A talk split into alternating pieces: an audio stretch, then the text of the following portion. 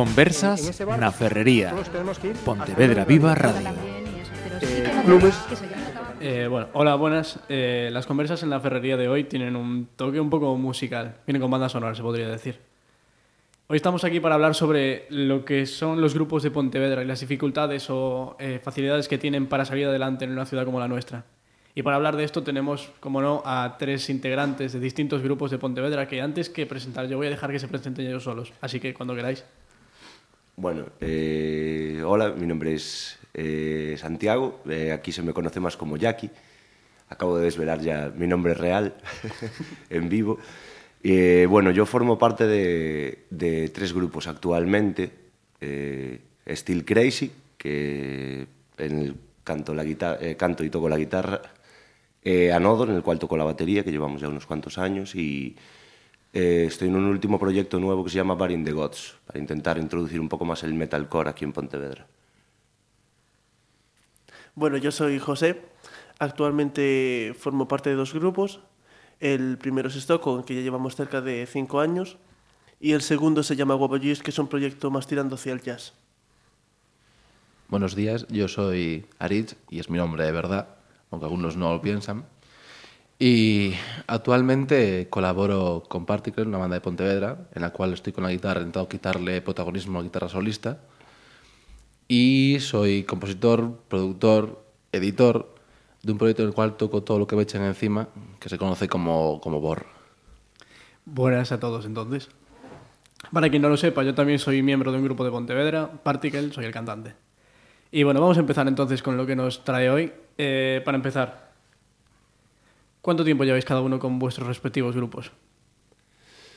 Eh, bueno, yo por mi parte, con, con mi banda principal, por así decirlo, eh, porque es la que más tiempo le he dedicado con Steel Crazy, llevo un total de siete años ya. Empecé en Vigo en solitario y luego al llegar aquí a Pontevedra empecé a encontrar gente que se me fue uniendo en el camino. Eh, con Anodor, la verdad que llevo menos tiempo, pero, pero sí que es cierto que el grupo lleva una trayectoria bastante larga también, de unos cinco años, podríamos decir. Bastante, bastante interesante. Yo, pues, Stock, que es el grupo con el que llevamos más tiempo, sí, también por ahí cerca de unos cinco años. Mm, Particle, dos ensayos. es una larga trayectoria musical. Y creo que con BOR como proyecto en general ya van a cumplir ahora cuatro o cinco años desde que lo empecé. Luego con proyectos anteriores, pues no más de tres o cuatro años en general. Pero más o menos todos tenemos una cierta experiencia en lo que es moverse con un grupo en Pontevedra, ¿verdad? Sí, yo Sí. creo que sí. Y en todo este tiempo que lleváis ensayando, tocando, ¿cómo veis lo que es la situación en Pontevedra? ¿Creéis que hay muchas facilidades para tocar? ¿Creéis que hay muchas dificultades para tocar? Mm, ni tanto ni tampoco. Eh, a ver, yo creo que hay sitios, eh, como en todos lados, siempre algún sitio puedes acabar encontrando o por lo menos llegando a algún acuerdo con algún local, algún establecimiento que te permita llevar a cabo pues, alguna clase de evento de este tipo. Eh, todo se relaciona, creo yo, también un poco con el, con el tamaño de la ciudad, la cantidad de gente, el tipo de población que tenga. Aquí en Pontevedra, pues tiene sitios como el Troncobar, por ejemplo, que están los alrededores, suelen organizar buenos conciertos, tratan bien a los músicos, que eso es algo que eh, lamentablemente se está perdiendo un poco, creo yo, el mínimo de dar de cenar y esas cosas. Pero, pero bueno, el que busca encuentra. Al final siempre es buscar. Sí que es cierto que teniendo en cuenta el tamaño que tiene Pontevedra es normal que haya pocos sitios, pero también sabiendo la escena que hay en Pontevedra, que es muy grande, para ser una ciudad del tamaño que es, Está bastante limitado, eso es cierto. Bueno, de todas formas, yo creo que también no es solo que haya muchos sitios, sino que hay muchos sitios para la misma gente. Entonces eso también influye a la hora de tocar. Es decir, tú si vas a dar dos bolos en un mes, pues al primero puede ir bastante gente, pero quizás al segundo no vaya tanta gente porque, claro, es normal, supongo. Pontevedra es una ciudad pequeña y no te van a ir a ver mucho. Eso pasa siempre. Hombre, mm, coincido en que en Pontevedra, si, buscas, encuentras, pero realmente, ahora quizás no tantos, pues está poco más, eh, se echan hacia atrás, pero sí que hay un mogollón de locales donde se pueden hacer eventos. No hablo de conciertos descomunales con torres amplificadores de 5 metros, pero sí que hay pequeñas salas con barra donde crean eventos sin problema. Y las Pontevedra, a lo mejor que dices tú, sería una lanzadera, una pequeña lanzadera donde experimentar, ver qué- ver qué acogida tiene tu proyecto, tu grupo y salir fuera. Pero Pontevedra hablamos de Pontevedra ciudad, Pontevedra comarca es mucho más grande y ahí abarca bastantes terrenos donde puedes coger cualquier concierto, o sea, tampoco es tan tan pequeña. Quizá el problema de Pontevedra, problema ahora, sea la actitud de la gente joven hacia los eventos culturales y musicales. Hace poco comentaba con una organización de Noches Abertas cómo reacciona la gente joven a, bueno, a cultura general y a los eventos gratuitos. Ya no hablo de eventos de pago, sino eventos gratuitos. Muchos conciertos que damos en esta ciudad son gratis, no hay que pagar Sí, para entrar. sí, sí. Cobramos, como dices tú, cena, cervezas Sí, sí, claro. Y eso con suerte. eso con suerte. Entonces, mucha gente joven, eh, el acceso a ellos, es enviar la información, tiene que ser vía redes sociales. O sea, ya, por ejemplo, creo que ninguno de vosotros hacéis carteles, ¿no?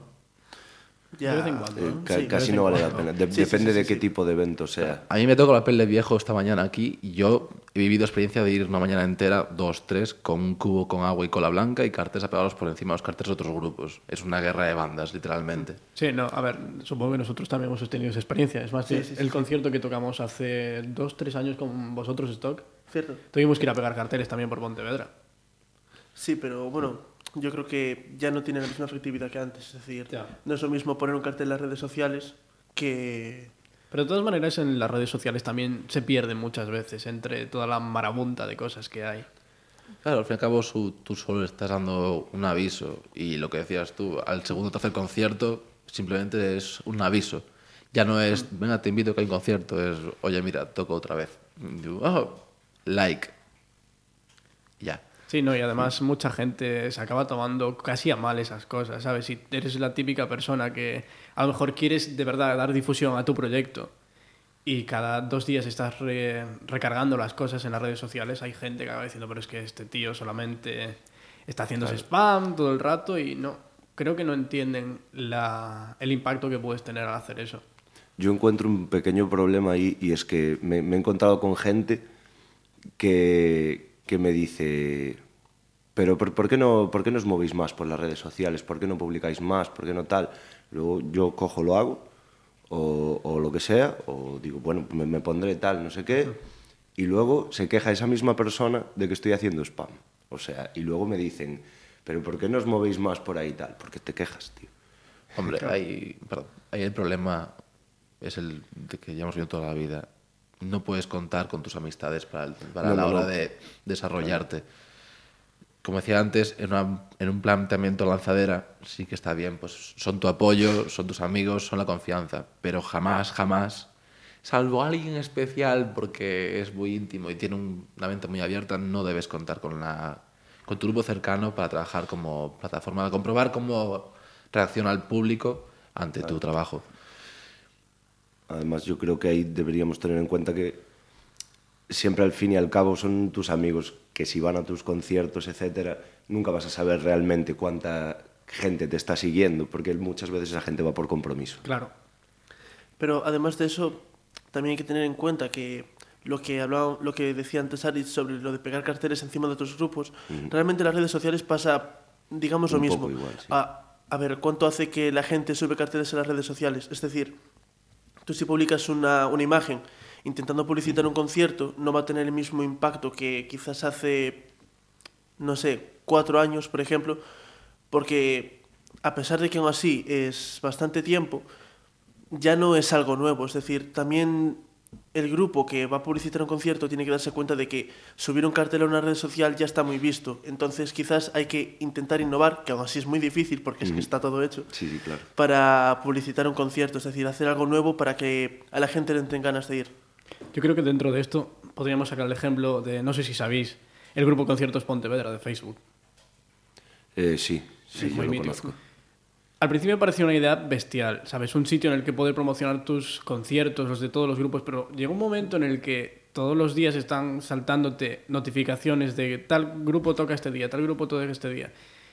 Y incluso a mí, que soy miembro de un grupo y me encanta la difusión, me llega a cansar, ¿sabes? Es como...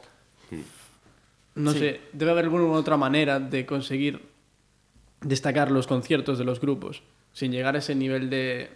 No pedantería, pero sí que puedes llegar a cargar a una persona, por ejemplo. Sí. Que es lo que le pasa a un montón de gente cuando está... Sí. Eh, ahí dependes mucho de tu público objetivo. Por ejemplo, tanto la- el grupo que dices tú de Facebook como la- en aquel momento cuando se abrió la Asociación de Músicos de Pontevedra, se implementaba la idea de un simple calendario, un calendario de actuaciones que se actuaría cada día con las novedades que, que hubiese. Pero ahí dependes, la idea era depender del el interés del público. O sea, que una vez la gente fuese socia del- de la agrupación, entrase por interés propio y ver qué hay y cómo se ofrece. El problema es eso, el interés de la gente y que, como me decía mi profesor de programación web hace cuatro años, es más importante un vídeo de tres segundos de gatitos lamiéndose las patas que una publicación de cinco líneas sobre la historia de tu banda. Y ahí me vuelvo atrás a tu frase de es muy difícil innovar, está todo inventado. Hay un problema, hay dos vertientes, perdón, dos vertientes a la hora de hacer publicidad en la red. O te quedas muy atrás porque defiendes el alma de tu grupo, de somos un grupo grunge de los años 90, hay que mantener ese espíritu de somos, somos populares pero en pequeño grado. O quiero hacerlo lo máximo posible, yo lo intenté, ya lo visteis, y me pasé un poco con las publicaciones a lo mejor. Pero a lo mejor hay que aprovechar, no a lo mejor, yo creo que es así, o sea, no busques lo nuevo ni retraigas a lo viejo. O usa lo que está de moda ahora mismo. Cuando fue el bombazo de los Vines, muchísimos, muchísimas bandas y bandas grandes, Sí, yo sí, digo, sí. digo grandes, grandes, hacían sus Vines para publicitar. Es una herramienta perfecta. Un ejemplo de Vines o de humor en los vídeos tienes a Foo Fighters. Foo Fighters no hacía grandes publicaciones de sus conciertos. Usaba las redes para publicar pues, algún detallito, cuando se rompió la pierna, cuando hicieron su trono de guitarras, pero para enganchar con su público usaba el humor. Sí. Entonces, sí, sí, sí. Mm, Eso, mi, mi, mi sería no, no innovar porque está todo inventado. No te quedes atrás porque ya se quedó atrás, lo inventado atrás. Buscar un punto medio y usarlo, pues, eso, Sí. tu arma para conectar. Yo Pero, creo que... De todas formas, yo también opino, es decir, esa, esa idea también la defiendo. De hecho, nosotros hace casi un año pues también intentamos hacer eso en un par de vídeos. Pero, por ejemplo, voy a usar un grupo como ejemplo que tampoco me gusta demasiado, pero bueno, hay un grupo que se llama Red Fang, que sus videoclips, la verdad es que pues tenían bastante humor, digamos, o sea, eran bastante graciosos, pero yo creo que eran tan graciosos hasta cierto punto, es decir, que el videoclip, digamos que era superior al tema. La gente miraba el videoclip y no escuchaba el tema. Es decir, la música llegó a un punto en el que ya no importaba, o importaba menos. Y eso, pues también hay que tenerlo en cuenta, es decir, que quizás tú si subes algo gracioso, a la gente le hace gracia, pero no le importa por qué lo estás haciendo. Es decir, tú quieres publicitar tu banda y a la gente le hace gracia, pero que publicites tu banda le da igual. Porque, no sé, vamos, yo creo que a, bastantes grupos eso le, le ha pasado. Hay que tener mucho cuidado con esas cosas. Sí, pero al final yo creo que el cansancio de la gente hacia tu material, eso es por el círculo donde lo mueves. O sea, me acuerdo hace años cuando intentamos, recalco, intentamos irnos de gira. Claro, te das, te da- te das cuenta de que de qué alcance tienes tú y tus redes. Y con redes me refiero solo a redes sociales, redes de amistad, redes sociales reales, no virtuales. Nosotros cogimos furgoneta, cogimos amigos y horas y horas de carretera para darte cuenta de lo que ya sabes, pero bueno, nunca está mal que te lo pongan delante de la cara. Ganar un euro por concierto porque fue una persona. Bueno, es un golpe de humildad. Claro, tú en tu ciudad, con tus chistes, tus publicaciones, tus tributos a grandes bandas, como si fueses un- una estrella de hace 20 años, pues sí, mueve la gente, van tus padres, van tus amigos, van tus primos, van gente con móvil a hacer tus vídeos. Pero claro, te vas fuera y tienes al típico hombre de la ciudad que siempre está con su cerveza en la mano, sentado en la barra, gritando "Eh", a cada dos temas. Sí, sí, sí, sí. Mm, Yo, por ejemplo, en ese aspecto tengo que decir que desde mi experiencia eh, siempre me ha ido mejor eh, fuera de Pontevedra que en Pontevedra. Quizás es, eh, es un poco por el estilo que, hacemos en mi banda, que aquí en Pontevedra no se lleva tanto ese rollo ochentero ya. Pero bueno, es eso, según mi experiencia me ha ido mejor en, en otros sitios. A ver, Pontevedra siempre ha tenido oleadas de estilos. Claro. Me acuerdo hace tiempo que hubo la, la fiebre de- del heavy metal. Ahora estamos más o menos no sé si ya saliendo, pero en la oleada del metalcore, ahora que estás tú con el con tu Eh, grupo. Lo cierto es que tam- tampoco lo, lo veo muy claro. O sea, sí que es cierto que va por oleadas. Yo, por ejemplo, cuando llegué aquí a Pontevedra hace seis años ya, estaba el grunge, pero Sí, a muerte. O Sí. sea, Llegamos tarde nosotros. eh, nunca es tarde tampoco. No sé, yo creo que si hubo un público al que le gustó esa oleada y permitió que esa oleada existiera, esa gente sigue estando ahí. Hombre, yo creo que más que eso, si tú como grupo te sientes cómodo con el estilo que estás haciendo, aunque Claro. no esté de moda, siempre Claro. vas a tener a alguien. Sobre todo es eso, es lo que transmites en el escenario. Creo yo que cuando estás haciendo tu, tu rollo, tu, tu propio estilo, primero te lo tienes que creer tú y vas a transmitir eso a la gente. Hagas el estilo que hagas. O sea, poner un estilo de moda es así de fácil. Sí. Eh, volviendo un momento al grupo que decías tú, Rezan, creo que es un caso similar al que le pasa a OKGO, por ejemplo, cuyos videoclips son más esperados que la música que hacen. Es más, hay mucha gente, yo hasta hace poco no había escuchado nunca nada de OKGO y había visto la hostia de videoclips de ellos. Creo que es un... Es como un arma de doble filo, ¿sabes? O sea, puedes llegar a mucha gente, pero al final, ¿con qué estás llegando? Claro. Eh, bien, vamos a continuar entonces. Eh, locales para tocar en Pontevedra. Creemos entonces que hay muchos. Yo creo que uno de los problemas al final en Pontevedra es que los locales que hay para tocar son al final bares. O sea, bares que te ofrecen la posibilidad de tocar. Por ejemplo, el Camarú, recuerdo yo, para tocar. El Tronco, que yo creo que el Tronco estaba mejor antes. Bueno, está claro. Yo lo cierto es que tenía- no llegué a tocar antes. No llegaste a tocar en el Tronco. Bueno, eh, antes toqué, en el Ponte Metal, allí en el parking y tal, y, y la verdad es que se organizó bastante bien. Luego tengo entendido que cambió Sí, de porque antes el en, tema. antes en Tronco tenían la parte de arriba del local. Sí, Sí, cierto. cierto, ahora la tienen cerrada. Y ahora tienen abajo. Y claro, nosotros mm, tuvimos que rechazar un concierto en tronco porque antes se podía cobrar entrada. Y había un, un ingreso para los grupos. Pero cuando claro. fuimos a hablar con él la última vez nos dijo que tenía que hacerlo abajo y como no podía cerrar el local, pues claro, no podía cobrar entrada. Claro, ahora y para que- nosotros fue un problema, porque estábamos justo recién sacados el EP y necesitábamos el... Claro, ahí hay que reponer. Sí. Por eso. Claro. Y eso me lleva a otra cosa. Eh, locales para tocar en Pontevedra hay, pero muchos de ellos, si ya quieres llevar eh, a un cierto nivel de concierto, ya tienes que empezar a meter dinero. Efectivamente, podríamos poner el ejemplo de la sala Karma. En la sala Karma se te exige que, se te exige que pagues una cantidad por tocar ahí. Me imagino que sea en concepto de alquiler del local. Sí, no, y en caso de que no vaya gente, En caso de que ejemplo. no vaya gente, ellos eso se zafan el culo, claro. Eh, yo creo que ese tipo de cosas se podrían evitar. Eh, porque tú organizas un concierto de tres grupos y malo será que Sí. entre tres grupos de Pontevedra, que aquí al final se conoce todo el mundo, eh, no hagan caja suficiente como para no cobrarte nada. Digo, O simplemente a lo mejor tú, tú ya no te llevas nada, ¿sabes? O ni de las entradas ni de tal, pero tampoco pierdes. O simplemente poniendo entre los tres grupos la- Claro, porque si no, date cuenta que ir a tocar fuera siempre im- implica un gasto, por lo general. Ir con una mano delante y con otra detrás, sin saber si vas a volver, como él decía, con un euro en el bolsillo o con que te llegó para la gasolina y ya está, o lo que sea.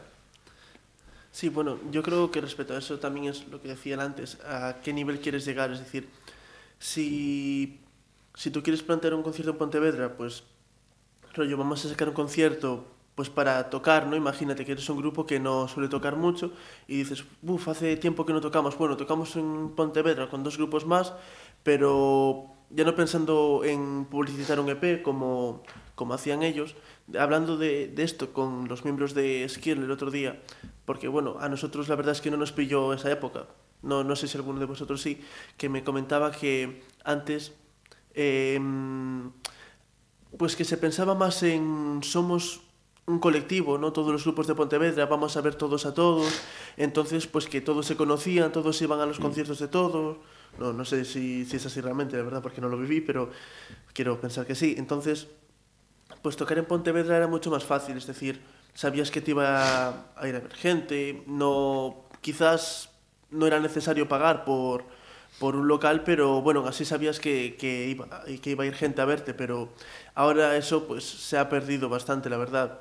Y no sé, respecto a lo de pagar, pues depende del nivel que, que quieras llegar, porque por ejemplo, si alguna vez tocaste en Vigo, en Vigo pagaste por, Pues. En Vigo la verdad es que no he pagado nunca por tocar. Sé que hay salas que, que te ofrecen Hmm. esa posibilidad, pues, veas la sala Master, por ejemplo, pero es que estamos hablando ya de, de salas con, con- Claro, con letras sí, sí, sí, mayúsculas. O sea, en la sala Master ha tocado Skid Row, por ejemplo, en Hmm. su día.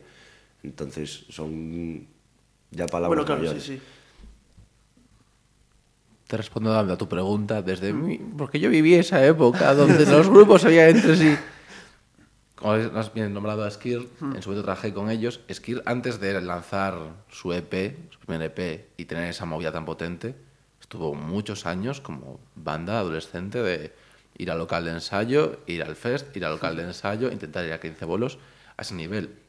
¿Qué ocurrió? Que en esa época, cuando se pensaba en colectivo, como tú dices, como me comentaba antes, surgió la asociación de Pontera Ferbe y consideró un montonazo de grupos de diferentes edades, diferentes géneros, todos en una ciudad en el mismo momento. Tenías de soul, tenías jazz, tenías metal, tenías funky, tenías grunge, tenías rockabilly, tenías rock surfero, rock psicodélico, tenías electrónica, rap. Se juntaron un montón de géneros y de gente pues de entre 18, 30 años, un poco más algunos, con muchísimas ganas de curar y coincidió que todos ellos sacaban EP esos dos años. Entonces que hubo un boom. Y claro, ahí también tiene mucho, mucho, mucho que ver el local. El local organizó muchos eventos, el local reunió a toda esta gente, la gente se conoció y se da ese apoyo. Pero de no haber coincidido o no haberse conocido esa gente gracias al local, no habría sido tanto, tanto, tanto boom, ¿eh? Habría sido como ahora. Y realmente, ahora yo creo que, como conociendo a vosotros, se puede re- revivir ese boom pero, joder, hablo, hablo aquí como viejo, ¿eh? Pero tenéis que tener mucho en cuenta y aprovechar, por ejemplo, el- aunque la gente lo tache de ser vendido, tirar del, de eventos del concello, de, no favores, pero sí trabajos con el concello. Con Carna, por ejemplo, algo que se hizo en su momento y es un bombazo, hacer un listado de bandas que están disponibles para tocar y cuando Karma traiga a grandes o medios de fuera que cuente con bandas locales para telonear. Los Motores no es una banda brutal, pero es muy conocida, que eso no. Son ahí unos Sí, sí. viejos rockeros de toda la vida, no, no descansan, los viejos rockeros nunca mueren. Skir tocó como teloneros y creo que incluso dos veces. Una se invitó a Karma y otro incluso ellos avisaron para tocar otra vez aquí y se contactó con, con Skir. Entonces, o sea, estaría guay una base de datos. Se intentó hacer. Sí, sí, pero sí, claro, los grupos, lo que hablabas hablar con el local. ¿Cuántos grupos tiene el local fichados en un mes? No es coña, ir más de 100. sí, sí. ¿Cuántos grupos funcionan? Ah. ¿Cuántos grupos no repiten eh, miembros? La base de datos Claro. está ahí. Pero habría que esa base extrapolarla a alguna función, aparte de saber cuánta gente va a romper platos y parches de catería. Bien, me alegra que saque esa colación el tema del local, porque es lo siguiente que vamos a tratar. Eh, yo conocí hace un par de años a un chico de Barcelona en un concierto y estuvimos hablando sobre lo que era tener una banda en nuestras ciudades. Y se sorprendió mucho de que tuviéramos en Pontevedra un local de ensayo gratuito para las bandas, para todas las bandas de, que quieran tocar allí, de cualquier edad, da igual el nivel que tengan. Me gustaría detallar una cosa, que el local no es gratuito. No sé si lo sabéis, pero el local se paga con impuestos. O sea, que fuese gratuito sería una obra de caridad Sí. de la humanidad, pero realmente es una obra... No, no soy político, ¿eh? ni, esto, ni, ni cobro por lo que voy a decir, pero es cosa del concello. Ya no tanto el concello, la gente que sigue currando ahí. Hace un, un año el local pendía de un hilo. ¿eh? Y sobre por la gente que trabaja ahí y ya lucha por él, el local no estaría donde está. Y el hecho que haya platos nuevos y hay una máquina que da agua chirri con el nombre de café, Y, es un y ahora, bombazo. y ahora ¿eh? también hay la, la, la expendedora. ¿Qué me dices? ¿No la viste? Sí. Pero bueno, sí. eh, gratuito. Está disponible para todos.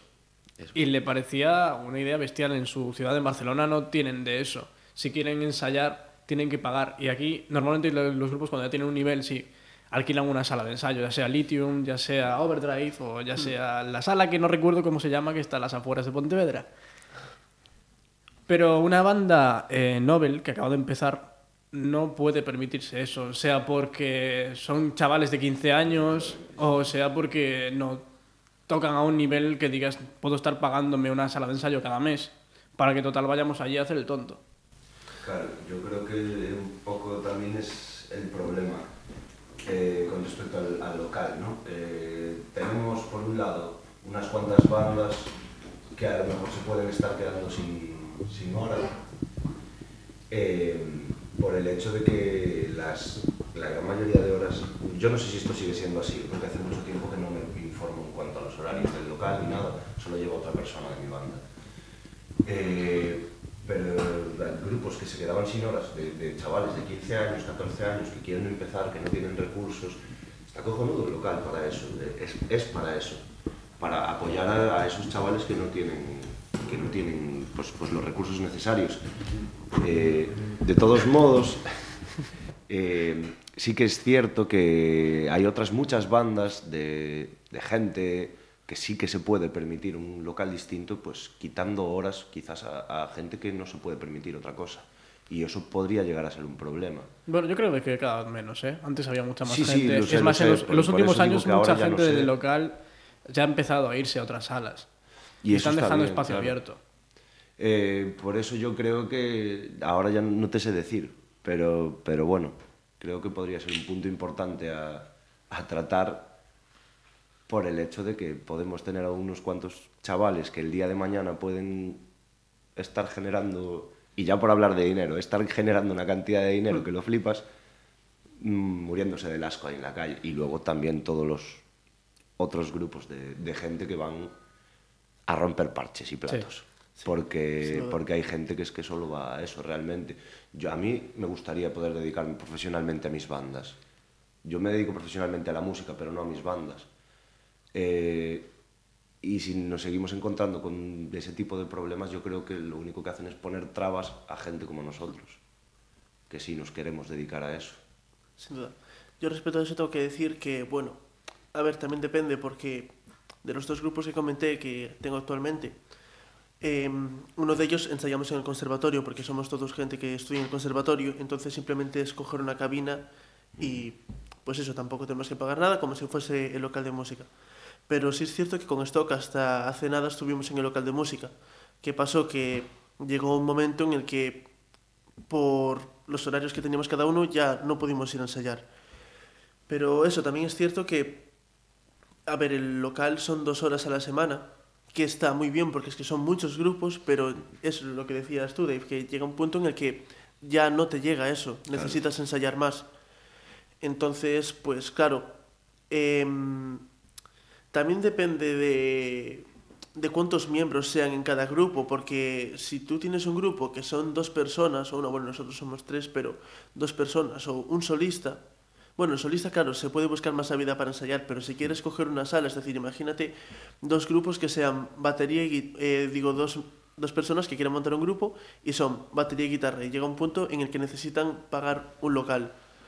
Pues también depende de los recursos de cada persona, porque realmente tú cuando necesitas dar ese salto a una sala, a una sala de ensayo más grande, pues quizás no generas los ingresos suficientes como para poder permitírtela, es decir, con los conciertos. ¿Pero por qué una sala para ensayar?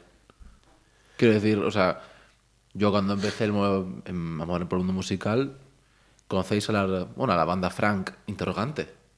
Frank en su momento, cuando yo conocí, tenía una banda de, digamos, rock punk psicodelio, rollo surf. Y empezaron, eran bajo, batería, guitarra, guitarra. Y la voz que era guitarra. Se llamaban en la cocina de uno, batería, tuppers y platos, platos de cocina. Un amplificador de 20 vatios, un bajo una y una acústica. A ver, yo llego, he llegado a ensayar con un grupo antes de un concierto vocalmente, o sea, rollo a coro de barbería, cada uno cantando la línea de su instrumento. Es efectivo si todos saben la canción. No hay, no hay que saber afinar mucho. Creo que le estamos, estamos enten- entendemos que la sala es obligatoria para ensayar. Vale, si es obligatoria para ensayar a un volumen atronador, a no ser que tengan unos vecinos tan mayores que no tengan oído o tan benevolentes que no les importe tu ruido, O tengas una casa como tengo yo. o tengas una casa lejos donde no molestas al resto del universo. Pero no creo que sea tan tan necesario. Cuando empiezas la música creo que todos, vale, no tenemos a- un equipo, yo a día de hoy no tengo un equipo brutal para tocar. Tengo un amplificador de hace seis años que está de arrastre, lo uso como mueble para apoyar cosas y para sentarme. Una guitarra que lleva rota dos años, pero es lo que tengo. No, no puedo pagarme un concierto, no puedo pagarme más material. Pero todos hemos empezado con una guitarra de 100 euros y amplificador de 50. Y no hace falta mucho más realmente. El volumen que da el amplificador no es tal como para tapar la voz que puede gritar a pelo. No, el pro- yo empecé así. El problema bastante puede ser la batería, pero siempre hay soluciones. Yo ensayaba con una. La gente me, acuerda por esto, pero ensayaba con una barandilla. Hay un vídeo que lo demuestra. Batería era una barandilla y sonaba raid, así que no hay poco más que pedir. Pero yo creo que eso ya entra más dentro de lo que sea la madurez del músico. Claro. No, no. O sea, Sí, pero- porque, a ver, sí, sí es cierto que perfectamente puedes ensayar con. improvisando casi la- las herramientas que tienes para tocar. Nosotros, por ejemplo, hasta este verano no teníamos eh, altavoz para, para la voz en mi casa cuando salimos allí en verano. Y tenía que improvisar enchufándome el micro directamente a un amplificador y pozando con los. con las. eh, con las rueditas para que no se distorsionara todo. Y sí es cierto, si tú quieres ensayar, ensayas, pero el problema es que hay mucha gente que ya le está costando empezar. No sé, te lo digo como experiencia. Nosotros cuando empezamos a tocar ya en el Pleistoceno, nos costaba horrores. Y sabes, encontrarte con que no tienes, por ejemplo, un, un altavoz para tocar o el amplificador de una de las guitarras suena más que el de la otra, pues siempre, no sé, siempre acaba como metiendo más baza para que no... Obviamente, pero ya creo que no es madurez, o sea, es lo que crees que necesites. Si es cierto que una banda, pues como comentas antes con Anodor, que es una gran familia aquello, es una- hay, hay baby boom en esa banda, ya no solo necesitas un espacio porque no cabéis en un garaje, sino porque la cantidad de grupos que hay en esa banda ya hace un ruido considerable. Ya hablo de ruido, porque ya cuando son mucha gente cerrada en un espacio cerrado, no sé si conocéis el efecto dolor de cabeza del local de ensayo, ¿no? Donde el dolor rebota en las paredes. No es madurez, creo que es eh, necesidades. Las necesidades dependen de lo que vayas a necesitar en, el siguiente, en tu siguiente etapa como músico. Lo que decía antes, cuando estuve con Skill, teníamos, llegamos a tener una sala propia, que era una bodega limpia, donde había arañas colgando del techo, pusimos paneles insonizadores o antihumedad, no hacían ninguna ni la otra. El perro puede confirmarlo, está todo el día llorando fuera por el ruido. Y la humedad seguía ahí, así que tampoco sé qué hacían. Y a día de hoy eh, estoy trabajando con un colega en varios proyectos y tocamos, ensayamos, grabamos a un volumen bajo en su cuarto o en el mío. Puedes llegar a grabar una batería brutal sin ser un espacio genial y una batería de 5.000 euros. Todo va a estar en los favores. Pues hemos pedido una batería electrónica, la enchufas al ordenador y suenas como una PEAR de los años 90. No es lo mismo que tener tu sala propia de madera con lucecitas de colores, una batería cojonuda con la que tocar. Pero eso, no lo llamaría madurez. Llamaría qué crees que necesitarás en tu siguiente etapa y cómo aprovechar lo que tienes. Mm, Yo esto, por ejemplo, lo veo un poco como lo que hablábamos antes de, de los conciertos y de Carmen, etcétera. Depende un poco hasta dónde tú quieras llegar y, y también la- lo que decías tú, la necesidad. Además, eh, ponías en el ejemplo de Anodor. Yo, por ejemplo, en Anodor, eh, lo de la barandilla lo tendría complicado porque tengo que hacer un colchón de sonido y una base para cinco instrumentos más. Pero bueno, ya estamos hablando de un poco más de nivel, el que estábamos suponiendo... Sí. La barandilla era modo de claqueta. No, no, no, o sea, era por, por poner un ejemplo, ¿sabes? O con Sí, no, o- pero es cierto, ahora supongo que ninguno de nuestros grupos a nivel actual podríamos ensayar de esa manera con cierto nivel. ¿Sabes? Podríamos salir del paso, por ejemplo, cuando, como decías tú antes, de ensayar antes de un concierto cantando las bases de nuestros instrumentos. Nosotros también nos pasó con las guitarras desenchufadas y Arturo tocándose las piernas a modo de batería. Pero es para un momento concreto. Si ya tienes que prepararte, sí que necesitas un poco más de...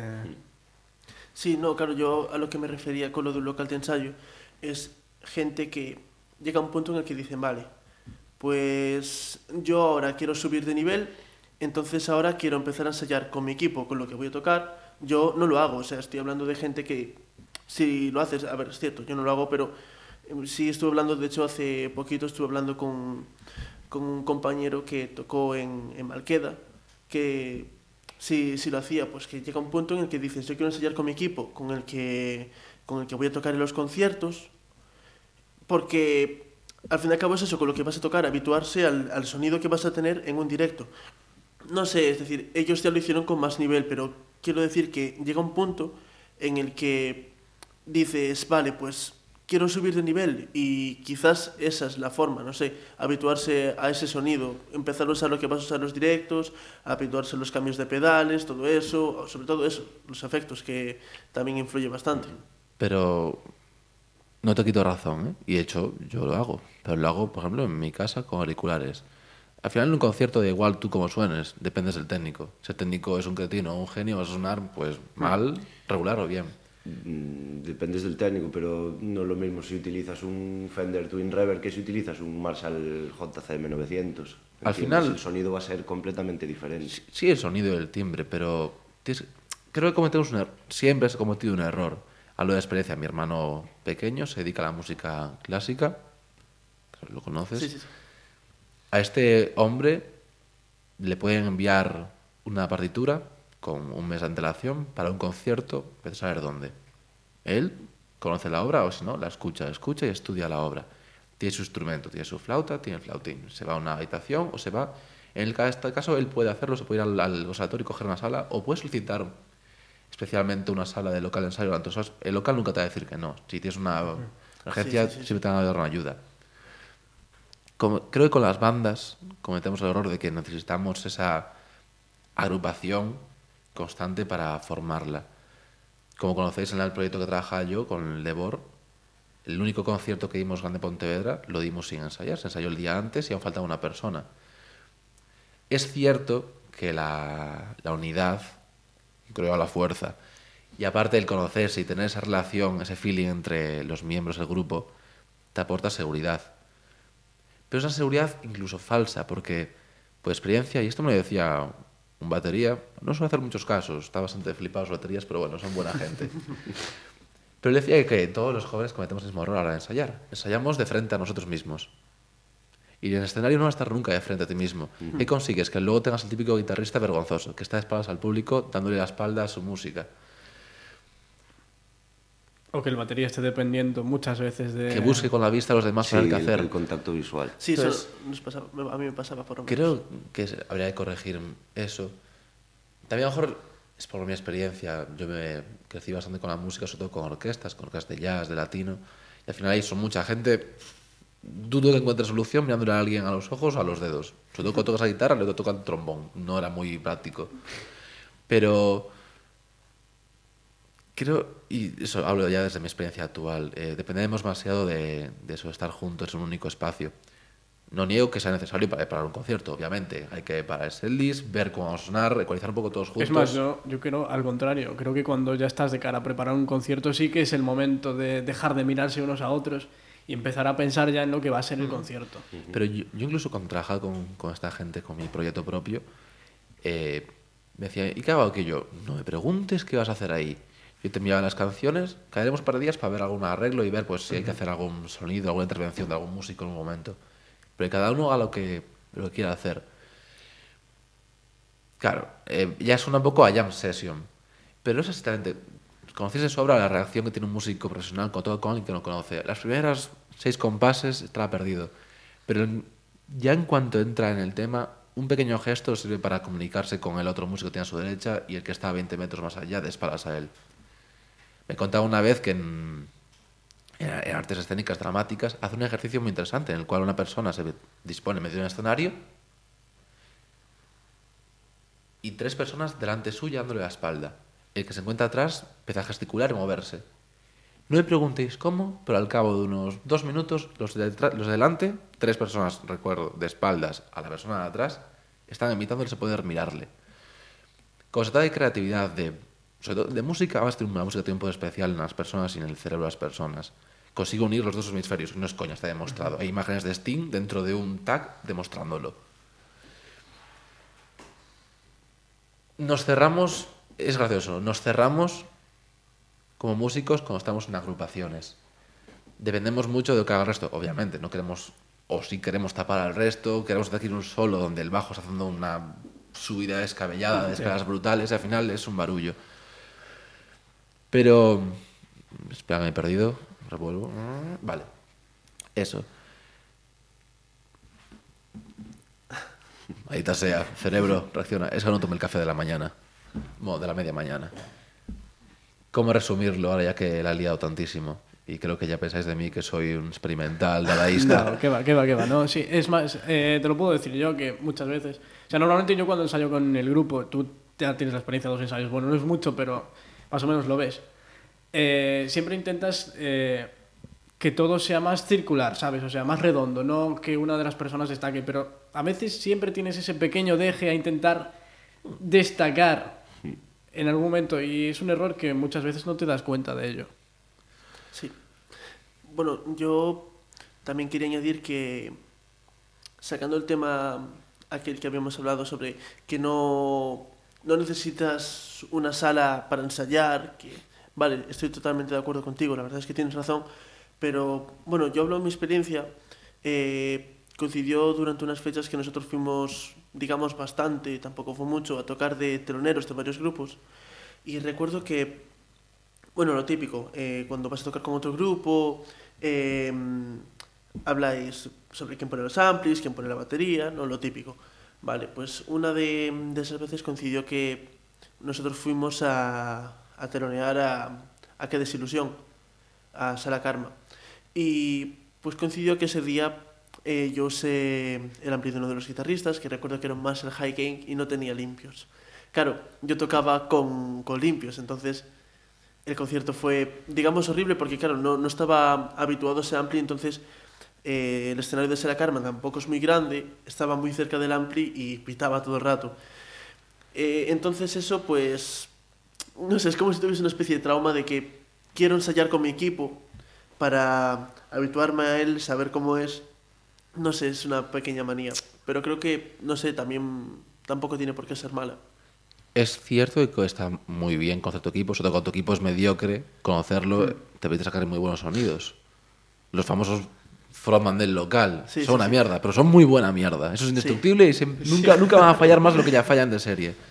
Pero tu experiencia yo la he vivido y he llegado a vivir una experiencia de llegar a un concierto, no haber llegado nada de mi equipo porque se quedó en nuestra sala, tocar con amplificador de bajo, como cabezal un box de guitarra viejo y tener como único pedal un Big Muff. ¿Sabéis lo que pasa cuando juntas un pedal de bajo con un amplificador de bajo y una guitarra que ya tiene bajos de por sí? Se acaba el mundo, ¿vale? No hay, no hay no escuchas, no hay frecuencias. Al fin y al cabo son tablas. Entonces, lo que comentaba antes, tienes que tener en cuenta no lo que dices ahora, lo que vas a necesitar después. Tablas me refiero a tocar, tocar y tocar y no depender del material, depender de, de ti mismo. Se puede romper amplificador, te caes amplificador. Sin guitarra te deja una guitarra. Te encuentras en el apuro de que no conoces la- el aparato. Pero las tablas te permiten el Sí, bueno. solventar el problema. Antes, cuando nos encontramos en la calle, antes de venir al programa, les Hmm. comentaba que hace años, en un concierto, nuestra batería quedó sin caja. Una batería sin timbal puede colar, sin un plato puede colar, pero sin una caja tienes un problema. Sí. Así que el hombre, Ricardo Perezoso, cogió un timbal base, una cosa gorda, que es una más grave que un eructo de ballena, y la apretó, pero apretó hasta el punto de tanta tensión que podía, o sea, ahí podías romperlo al mínimo y lo convirtió en una caja. Claro, eh, son tablas. Él, a lo mejor, con dos años de especiatría, no habría hecho eso. Se habría echado a llorar y pedir una caja enseguida. Se rompe la ca- el bombo, ¿qué haces? O bien le das la vuelta o le das patadas, si te quedas sin pedal. Esas son las tablas, el adaptarte a la situación en el momento. Joder, el ser humano es súper adaptable. No, hemos evolucionado de mónicos a, bueno, a monos con menos pelo en la cara, algunos. Para decirlo que no, no podemos tocar en un concierto porque el amplificador tiene demasiada ganancia, o tiene muy poca. Me acuerdo hace años en, en Ourense, nos invitaron a un local, el local era espectacular, precioso, de madera, un sonido increíble. Pero es que no era un local de conciertos, era una cafetería, donde hacían bolos en acústico. Y ahí fuimos nosotros con nuestra batería de 5 metros de, de cuadrados de tamaño, amplificadores de concierto. ¿y usted qué hago? Fue la primera vez que con todo aquel equipo de concierto escuchaba más las cuerdas de mi guitarra que el amplificador. Y dices, hostia, qué mierda, tío, no siento vibrar mi cuerpo, no hay feeling. A las dos canciones te das cuenta de que por primera vez escuchas lo que está haciendo el bajista. Es- el bajo es esa cosa que la notas cuando no está. De repente eso, hostia, hostia, qué línea más guapa de bajo, voy a seguirla. Entonces, esa adaptación te llega a buscar nuevas soluciones, nuevos sonidos. Y ahí vuelvo a lo mío antes, ya puedo hilarlo, que ya me había olvidado. Ensayar tú solo, en tu durante horas, con tu sonido, te permite luego adaptarte a los problemas. Yo hasta hace mucho tiempo tenía un, un pedal de volumen. Es muy práctico para no cuando quieres eclipsar, tapar o hacer demasiado ruido. Y explotó, literalmente un día explotó. Explotó también el pedal donde podías asociar los canales del amplificador, así que siempre tenía distorsión, no tenía limpio cuando te pasó a ti. Entonces, descubres cómo puedo solucionarlo. Pues empiezas a buscar por internet. Coño, tenemos a internet. Internet es la solución para todos nuestros problemas y el origen de ellos mismos. Encontré la solución de puedes toquetear los potenciómetros para que tenga menos ganancia, bajar el volumen, pues así hay menos sonido. Oh, qué buena, voy a probarlo. Y descubres que así abres puertas a nuevos sonidos, nuevos experimentos. Así que, para cortar ya, porque me hacen tijeras por aquí, pues por mi experiencia os invitaría a, a no limitaros por lo que tengáis, por los que os rodean y sobre todo por la gente a la que queréis llegar. La gente a la que queréis llegar, error. Son muy cerca. Abriros más a, abriros más a la gente a la que pensás no puedes llegar. Y no rompáis más parches del local de ensayo. Por favor. Eh, me encantaría estar hablando otras cuatro horas aquí, pero no es posible, así que vamos a dejarlo por hoy. Eh, Jackie, Aritz, José, muchas gracias por estar aquí, muchas gracias por llenarnos la cabeza con vuestra sabiduría musical. Hasta luego. Conversas na Ferrería. Pontevedra Viva Radio.